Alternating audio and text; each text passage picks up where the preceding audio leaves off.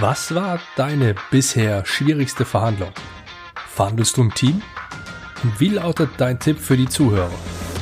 Die Antworten, die ich auf diese Fragen erhalten habe, werden dir in manchen Situationen gut weiterhelfen.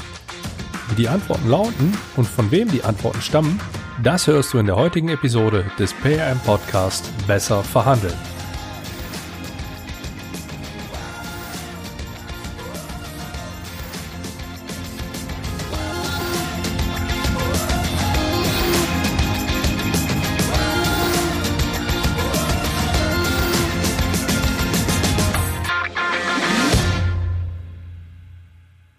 Hi, ich bin Andreas Schrader und ich heiße dich herzlich willkommen.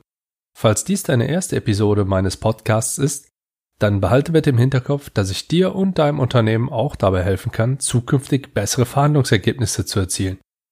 Wer mit mir zusammenarbeitet, egal ob im Rahmen einer Beratung, eines 1 zu 1 Coachings oder durch einen oder mehrere Workshops, der erzielt in seinen Verhandlungen bessere Ergebnisse. In 90 Prozent der Fällen heißt das übrigens mehr Geld und mehr Zeit. Ende Januar war ich, wie du vielleicht schon gehört hast, in Düsseldorf auf dem Spobis. Dort bin ich unter anderem auf Stimmenfang gegangen, was mitunter gar nicht so einfach ist. Das liegt wohl zum einen daran, dass der ein oder andere sich doch nicht so sicher ist, ob er wirklich gut verhandeln kann, und zum anderen daran, dass man eventuell, naja, sagen wir mal, Angst davor hat, durchschaut zu werden. In beiden Fällen sehe ich kein großes Problem, denn verhandeln kannst du, und klar muss ich das an dieser Stelle sagen, solltest du sogar trainieren. Und die entsprechenden Taktiken kannst du auch lernen und für dich weiterentwickeln. Und die Angst durchschaut zu werden ist, naja, sorry, ähm, aber Amateurdenken. Du solltest durchaus mehr als nur eine Strategie und eine Taktik beherrschen. Wenn nicht, dann empfehle ich dir, das rasch zu ändern, denn das ist fahrlässig. Wann eine Verhandlung kompliziert oder schwierig ist, definiert jeder für sich selbst. Das werden wir auch später noch einmal zu hören bekommen. Für mich wird es immer dann kompliziert, wenn starke Emotionen von meiner Seite aus mit dem Spiel sind. Der Rat der meisten Verhandlungsexperten, die ich kenne, lautet in einer solchen Situation, dass man selbst aussteigt und jemand anderen die Verhandlung führen lässt. Nur wenn deine Situation, zum Beispiel wie für mich als Einzelunternehmer oder Gründer, das einfach nicht zulässt, dann musst du da durch. Meine Emotionen habe ich mittlerweile weitestgehend im Griff, das habe ich trainiert und baue es regelmäßig mit in meine Vorbereitung ein. Es mag vielleicht ein wenig schizophren klingen, jedoch schaffe ich es, meine Emotionen aus der gesamten Situation rauszunehmen und von außen auf diese Verhandlung zu blicken. Das gelingt mir jedoch nur, wenn ich mich im Rahmen der Vorbereitung ausschließlich auf die Sachebene konzentriere, also alles, was auch nur ansatzweise emotional ist, rausstreiche. Das Harvard-Konzept, was dir wahrscheinlich geläufig ist, ist der Meinung, man könne Person und Sache voneinander trennen. Nun, bis zu einem gewissen Grad teile ich diese Ansicht, denn so komme ich aus der Emotionalität raus und in die sachliche Ebene rein. Allerdings, und da widerspreche ich dem Harvard-Konzept, bin ich der Meinung, dass es keine emotionslosen Menschen gibt. Die rationalen Menschen da draußen schaffen es lediglich, ihre emotionale Entscheidung oder Handlung rational zu begründen das können wir gerne diskutieren. Also wenn du magst, schreib mich an oder schick mir eine Voice Message oder wie auch immer. Tritt über die üblichen Kanäle mit mir in Kontakt. Im Umkehrschluss bedeutet das jedoch auch, dass ich, je nachdem welche Strategie ich gewählt habe, mein Gegenüber in die Emotionalität reinbringe. Ganz einfach aus einem einzigen Grund. Wer aus Emotionen raushandelt und gegebenenfalls sogar auch noch unter Stress steht, der begeht Fehler. Klingt hart, oder? Naja, es ist ein Spiel und ich möchte gewinnen. Mein Ziel erreichen. Wenn ich mein Ziel also nur dadurch erreiche, dass mein Gegenüber Fehler macht, dann kann ich entweder warten, bis er einen von alleine macht, oder ich versuche ihn zu einem Fehler zu bewegen. Du kannst ja jetzt mal raten, welche Vorgehensweise aus meiner Sicht am ehesten mit Verhandlungsführung in Einklang zu bringen ist. Das verhält sich beim Sport übrigens sehr ähnlich. Gerade Eishockey und Fußball eignen sich hier sehr gut als Beispiel. Wenn beide Teams in diesen Sportarten keine Fehler begehen, dann endet das Spiel 0 zu 0. Keine Tore. Denn Tore fallen nur dann, wenn vorher jemand einen Fehler gemacht hat und dieser Fehler ausgenutzt wurde. Ja, ich weiß, beim Eishockey geht es so lange weiter, bis es einen Gewinner gibt. Nur ist das in Verhandlungen nicht immer der Fall. Deshalb werde ich den Vergleich an dieser Stelle erstmal nicht weiterverfolgen. Beides sind Teamsportarten und die Verhandlung im Team ist ebenfalls ein weiterer Punkt, der oftmals unterschätzt und mitunter sogar falsch gelehrt wird. Wenn du, wie ich, ein Einzelunternehmer bist und du deine Verhandlung ausschließlich selbst führen musst, dann erübrigt sich dieser Punkt an dieser Stelle. Vorerst zumindest. Wenn sich dir die Möglichkeit bietet, im Team zu verhandeln, dann solltest du diese Option in Erwägung ziehen. Gerade wenn du der Entscheider in deinem Unternehmen bist, dann versuche so wenig wie möglich selbst operativ zu verhandeln. Das mag jetzt vielleicht ein bisschen überraschend klingen, nur überleg doch mal, du bist immer angreifbar als derjenige, der entscheiden kann. Bietet sich dir diese Möglichkeit nicht, dann kontaktiere mich über den direkten Weg und ich zeige dir ein paar Dinge, auf die du genauer achten solltest. Meine drei Interviewpartner werde ich dir kurz vorstellen und ich hoffe, dass die Hintergrundgeräusche dein Hörerlebnis nicht trüben werden. Solltest du etwas also nicht verstehen, dann melde dich ruhig bei mir oder auch gerne direkt bei einem von den dreien. Ihre Kontaktdaten und alle Erreichbarkeiten und weiteren Informationen zu den dreien wirst du natürlich auch ebenfalls unten in den Shownotes finden. Mein Interviewpartner Nummer eins ist Andreas Kitzing, der Gründer und Geschäftsführer von Sponsu. Ihn habe ich als sehr dynamischen Menschen wahrgenommen, der schon im Rahmen seines Studiums sehr gut in Verhandlungstechniken ausgebildet wurde. Das merkst du auch an seinem Tipp, mit dem er mir wahrlich aus der Seele spricht. Aber hör selbst. Ich stehe hier mit Andreas Kitzing zusammen von Sponso und fünf schnelle Fragen, fünf schnelle Antworten. Andreas, erste Kombifrage. Wer bist du, was machst du? Moin, ich bin Andreas Kitzing, der Gründer und Geschäftsführer von Sponso. Wir sind Europas größter digitaler Marktplatz für Sportsponsoring und helfen Vereinen, Sportlern und Verbänden auf der einen Seite und Marken auf der anderen Seite passende Sponsorings zu identifizieren und zu buchen. Mhm, okay. Andreas, wir sind im Podcast Besser verhandeln. Ja. Was war deine schwierigste Verhandlung bisher? Ja, wir sind als äh, junges Unternehmen, das sehr technologisch aufgestellt sind, quasi ein IT-Startup und haben verschiedene Finanzierungsrunden schon hinter uns. Und das ist immer relativ komplex, da da sehr viele unterschiedliche Investoren sich in derselben Runde an dem Startup beteiligen äh, und natürlich alle andere Vorstellungen haben, was sie denn jetzt genau in den Verträgen drin haben wollen. Und am Ende investieren alle immer zu den gleichen Bedingungen, deshalb ist es sehr komplex gewesen, wird von Runde zu Runde komplexer, da alles unter einen Hut zu bringen. Also verschiedene Stakeholder, ja. deren Bedürfnisse du befriedigen musst. Und, genau. Und deine eigenen nicht vergessen. Genau, unsere eigenen nicht vergessen. Ne? Wir sind aus unserer Sicht natürlich die entscheidende Partei in der Verhandlung, weil wir auch unsere Interessen wahren müssen. Und wahrscheinlich jeder von denen so. Genau, und allen ist irgendwas anderem wichtig. Alle Investoreninteressen sind in der Regel natürlich eher gegenläufig zu unseren, weil das immer so ein Hin- und Herverhandeln ist. Und dann ist es natürlich schwierig, wenn dem einen Investor der eine Punkt, der für uns auch nicht so toll ist, aber okay ist besonders wichtig, und der andere Investor möchte aber einen anderen Punkt haben, der für uns nicht so toll ist. Und in Summe sind dann relativ viele unterschiedliche Punkte, die eigentlich alle zu Lasten von uns als Unternehmen oder von uns als Altgesellschaft gehen. Und man muss irgendwie gucken, bei welchen kann man äh, denen entgegenkommen und bei welchen nicht. Super komplex. Okay, super. Verhandelst du im Team? Ja und nein. Also ich glaube, es ist wichtig, dass eine Person die Verhandlungen zentral führt und alle Fäden in der Hand hält. Das bin normalerweise ich. Das ist, glaube ich, meine Rolle als, ähm, als Geschäftsführer. Aber natürlich macht es Sinn, auch quasi mit anderen, die ähnliche Interessen zu haben, eine Art Allianz zu binden und dann im äh, Team zu verhandeln. Gerade eben, wenn viele unterschiedliche Interessenten dabei sind, sind ja auch wieder andere dabei, die auf unserer Seite sind. Zum Beispiel unsere ganzen bestehenden Investoren oder Beiräte, Kunden, Mitarbeiter lauter Parteien, die ein ähnliches Interesse haben wie wir. Und dann macht es manchmal auch Sinn, die in die Verhandlungen ganz bewusst auch an einzelnen Punkten mit einzubringen, um das Spiel dann umzudrehen und dann zu sagen, so ja, weißt du, ich würde dir bei dem Punkt ja gerne entgegenkommen, aber hey, unsere einer Kunde, dem ist das halt leider super wichtig und wir würden den verlieren, wenn wir genau, wir würden den ja verlieren, wenn wenn wir da euch entgegenkommen und hey, das ist ja auch am Ende nicht in eurem Interesse. Ihr wollt ja, dass wir möglichst viele Kunden haben, die viel Geld bei uns lassen und ja. Okay, gut.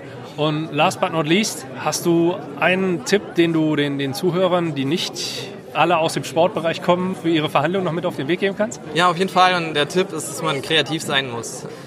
Als Grundvoraussetzung macht es Sinn, sich, das habe ich damals mal in der Uni gelernt, so eine sogenannte Zone of Possible Agreements zu überlegen. Oh, super, gut. Ja, Genau. Und äh, innerhalb dieser Zone of Possible, Possible Agreements sind dann halt verschiedene Möglichkeiten, wie ein Vertrag aussehen kann. Es kann aber sein, und gerade bei vielen Partnern ist es so, dass bestimmte Punkte dann außerhalb der SOPA liegen und ja, dann gilt es halt kreativ zu sein, um zu gucken, wie man den Punkt so ändern kann, mhm. dass am Ende alle Parteien auf das äh, für sie gewünschte oder auf ein für sie gewünschtes Ergebnis kommen, das sie vielleicht vorher gar nicht so kannten, was am Ende dann aber doch gangbar ist als Kompromiss. Mhm. Okay, cool.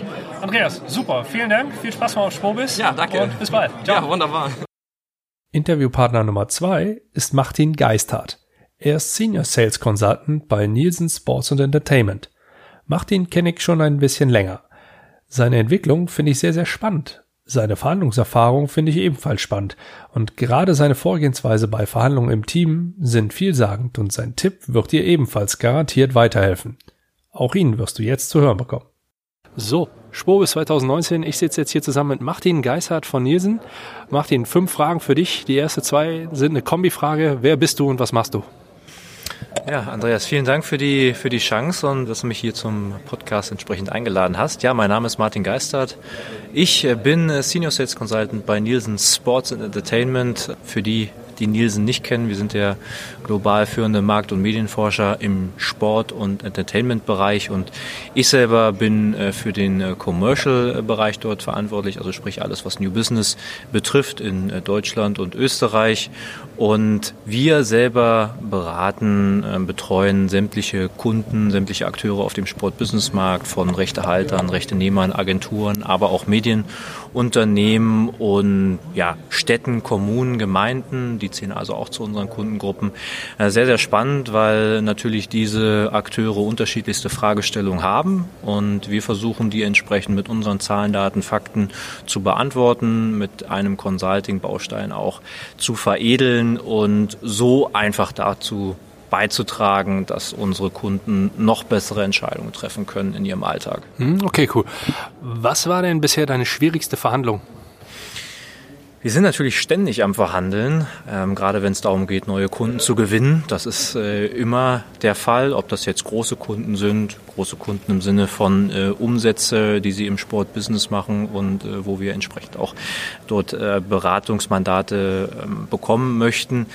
Wir verhandeln immer und ich glaube, dass, dass, dass die Herausforderung oder das Schwierigste ähm, sind gerade bei denjenigen, die ein, ein ganz äh, unklares Bild haben von dem, was sie, was sie haben möchten und von dem, was sie, was sie brauchen. Und da ein Paket anzubieten, ein Paket zu entwickeln, wo der Kunde seinen maximalen Nutzen von hat und wo wir letztendlich auch mit allem, was wir, was wir haben, dahinter stehen. Das ist immer eine Herausforderung. Das passiert uns relativ regelmäßig im, im Alltag. Aber das ist letztendlich auch der, der große, große Reiz, der in unserer Aufgabe liegt. Hm, okay. Wenn du eine solche Verhandlung führst, führst du die im Team? Sowohl als auch, also sowohl alleine ähm, als auch im, im Team. Sicher im Team haben wir verschiedene Kollegen mit unterschiedlichsten ähm, Know-how und, und letztendlich auch Expertise. Bis zu einem bestimmten Grad macht es durchaus Sinn, das irgendwo alleine zu führen. Ähm, wenn dann gewisse wir mal, Budgetsummen ähm, erreicht werden oder der Komplexitätsgrad eines Angebots auch mal, äh, zunimmt, dann macht es natürlich auch Sinn, die Expertise der Teamkollegen dann hinzuzuziehen. Von daher ähm, sowohl alleine als auch im Team, ja. Hm, okay. Und letzte Frage. Hast du einen Tipp für die Zuhörer, was deren Verhandlungen betrifft, wo du sagst, das müsst ihr machen, damit ihr zum Ziel kommt? Was mir in der Vergangenheit immer geholfen hat, ist äh, einfach äh, positiv zu sein. Also ich bin äh, vom, vom Grund auf ein positiver Mensch und ich gehe auch, egal wie schwierig die Verhandlungen letztendlich sind, mit einem Lächeln äh, dort herein und ich glaube, das bekommt auch der Gegenüber mit und mein Ansatz ist also immer eher mit einer positiven, offenen Körperhaltung auch da in die Gespräche reinzugehen und ähm, auch dem Gegenüber zu signalisieren, hey, wir sind heute zusammengekommen, um eine für uns beide bestmögliche Lösung zu finden und ich glaube, das drückt man am allerbesten über eine positive Körperhaltung auch aus. Hm, okay, cool, das ist ein sehr guter Tipp, glaube ich. Alles klar, Martin, vielen Dank, viel Spaß noch hier am Schwobis, bis bald. Vielen Dank, bis dahin. Den Abschluss macht Daniel Schmidt. Er ist Dozent an der Deutschen Hochschule für Prävention und Gesundheitsmanagement.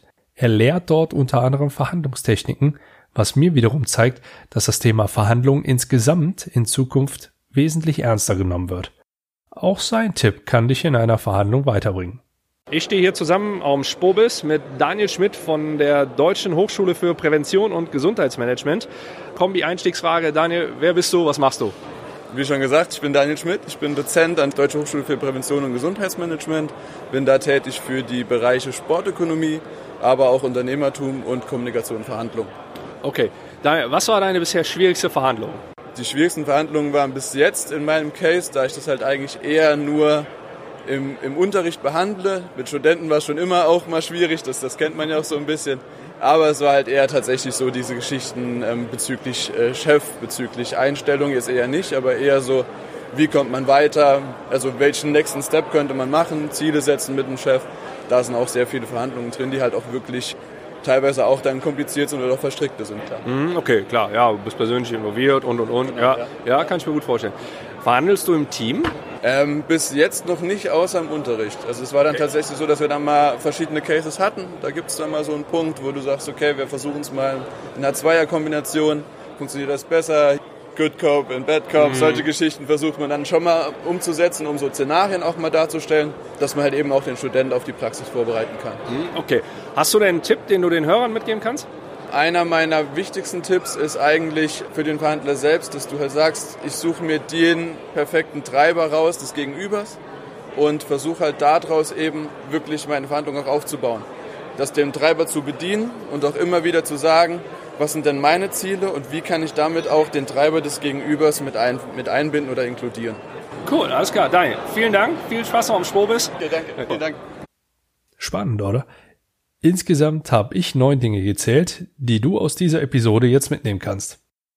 Verhandeln ist erlernt und trainierbar, also mach es. Du solltest verschiedene Strategien und Taktiken beherrschen. Sehe eine Verhandlung als Spiel, das du gewinnen willst an. Komplizierte Verhandlungen sind subjektiv. Kenne deine Schwäche und baue sie mit in deine Vorbereitung ein, damit die Verhandlung für dich nicht zu kompliziert wird. Emotional kannst du aussteigen, indem du dich bereits im Vorfeld auf die Sachebene fokussierst. Baue dir durch verschiedene kreative Forderungen eine Zone of Possible Agreement auf. Verhandle, wenn möglich, im Team und beachte dabei bitte die Rollenverteilung. Sei immer professionell positiv und signalisiere Offenheit deinem Gesprächspartner gegenüber. Versuche die Motive deines Gegenübers herauszufinden.